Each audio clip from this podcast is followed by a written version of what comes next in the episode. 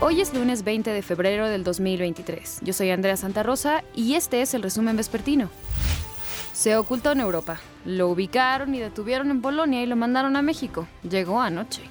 Le habló de Mijaida Alexandro, presunto líder de la banda de la Ribera Maya.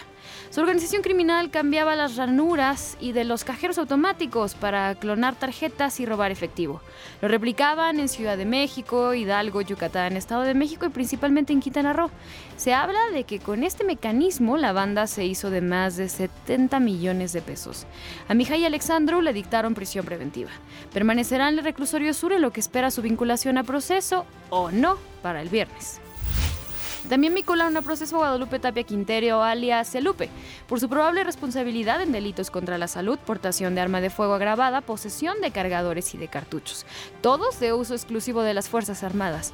Estamos hablando del principal operador del Mayo Zambada, líder del cártel de Sinaloa. Como medida cautelar, le dictaron prisión preventiva oficiosa. A Lupe lo mandaron al penal del Altiplano en el Moloya de Juárez.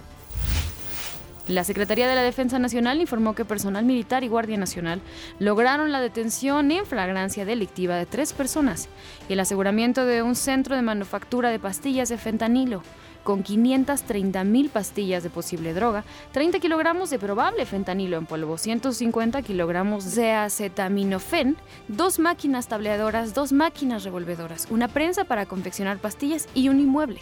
Esto en Sinaloa. Fin de semana violento en Zacatecas. Crimen organizado bloquea vías de al menos nueve municipios. Zacatecas fue sitiado por unas horas este fin de semana. Al menos tres bloqueos, despojos y ataques a varios vehículos particulares se registraron el domingo en Fresnillo.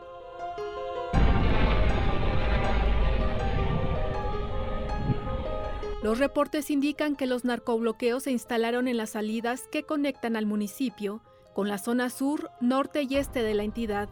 Las agresiones del crimen organizado comenzaron alrededor de la una de la tarde en la carretera rumbo a Plateros, a un costado del 97 Batallón de Infantería del Ejército.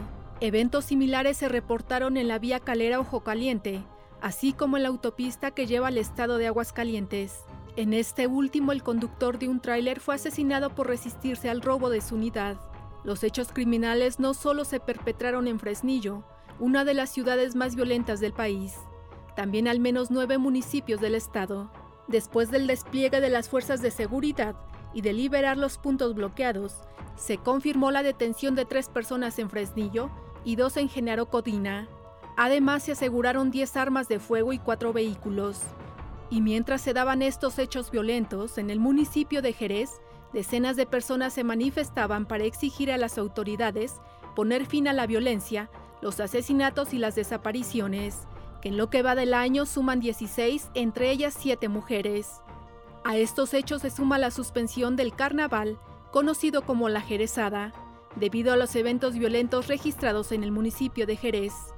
Para ADN 40, Fuerza Informativa Azteca.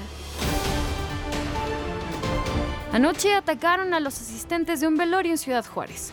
Dos personas murieron y tres resultaron con lesiones. Entre las víctimas fatales estaría la mamá de la persona que estaban velando y que falleció el jueves. El ataque se cometió a tres cuadras de la Fiscalía General de Chihuahua y de la estación de policía, y a pesar de la proximidad, no hay personas detenidas. Continúan los ataques de grupos de civiles armados contra militares. Los elementos del ejército mexicano repelen así el ataque de los delincuentes. El escenario son calles de Nuevo Laredo, Tamaulipas. Son imágenes que se difundieron el 25 de diciembre de 2022 en redes sociales y da cuenta de un enfrentamiento de los miles que los soldados han tenido en los últimos años. En el combate al crimen organizado suman 5.481 enfrentamientos entre militares y delincuentes desde el año 2007, cuando iniciaba la llamada guerra contra el narcotráfico, y hasta diciembre de 2022. Esta es la intensidad de la lucha que se libra.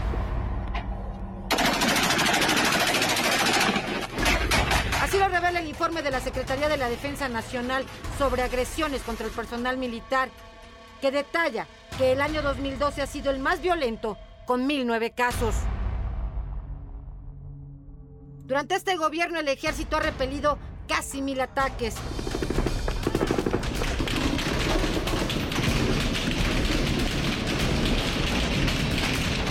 Este es el intercambio de disparos entre militares y delincuentes que grabaron los residentes de Altar Sonora en julio de 2022.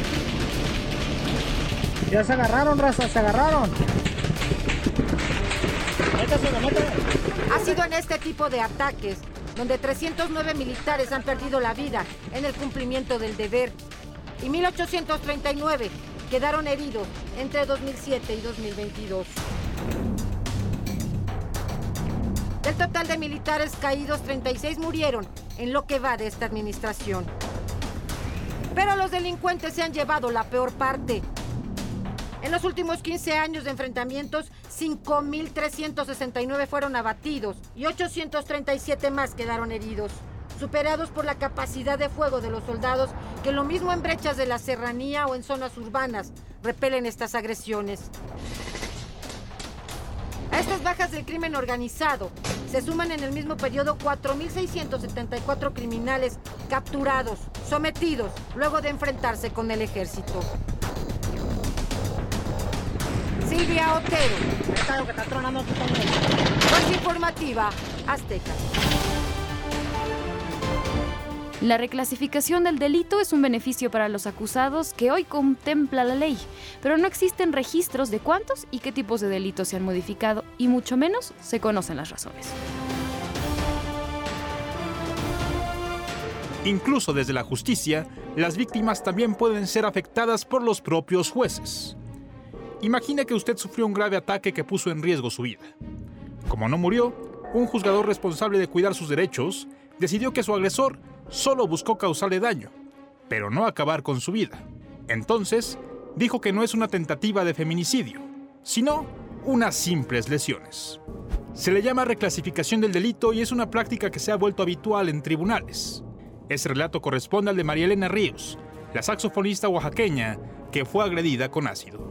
Existe una grave revictimización por parte del Poder Judicial hacia las mujeres y esto no tiene por qué estar sucediendo. Y lo digo en plural porque este tema ha sido un, un, un tema sabido nacional e internacionalmente.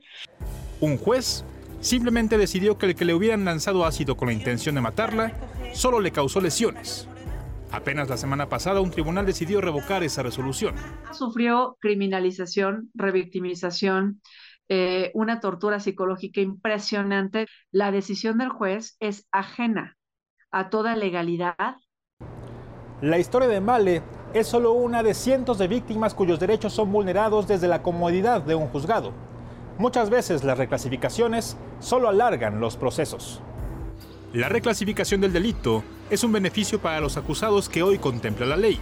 Sin embargo, la opacidad se mantiene pues no existen registros de cuántos y qué tipo de delitos se han modificado, y mucho menos se conocen las razones.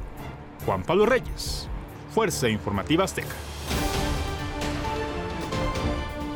Un sismo de magnitud 6.4 sacudió la región fronteriza entre Turquía y Siria. De acuerdo con el Centro Sismológico Europeo del Mediterráneo, el epicentro se registró a 20 kilómetros de la ciudad de Antioquia. Autoridades reportan derrumbes en edificios que sufrieron daños estructurales tras el terremoto de magnitud 7.8 ocurrido el 6 de febrero. Hasta el momento no se reportan víctimas. Se cumplen dos semanas de los terremotos que se registraron en Turquía y Siria con magnitud de 7.8. Las operaciones de búsqueda y rescate finalizaron en casi todo el país, excepto en las provincias de Karamaharas y Hatay, donde aún tienen esperanzas de encontrar personas con vida. Las autoridades informaron que en Turquía y Siria las víctimas mortales rondan los 47.000 y más de 110.000 heridos. Un convoy de ayuda de Médicos Sin Fronteras ingresó al noroeste de Siria para atender a los lesionados. Gracias por informarse con nosotros. Yo soy Andrea Santarosa y le deseo un excelente inicio de semana. Sea feliz.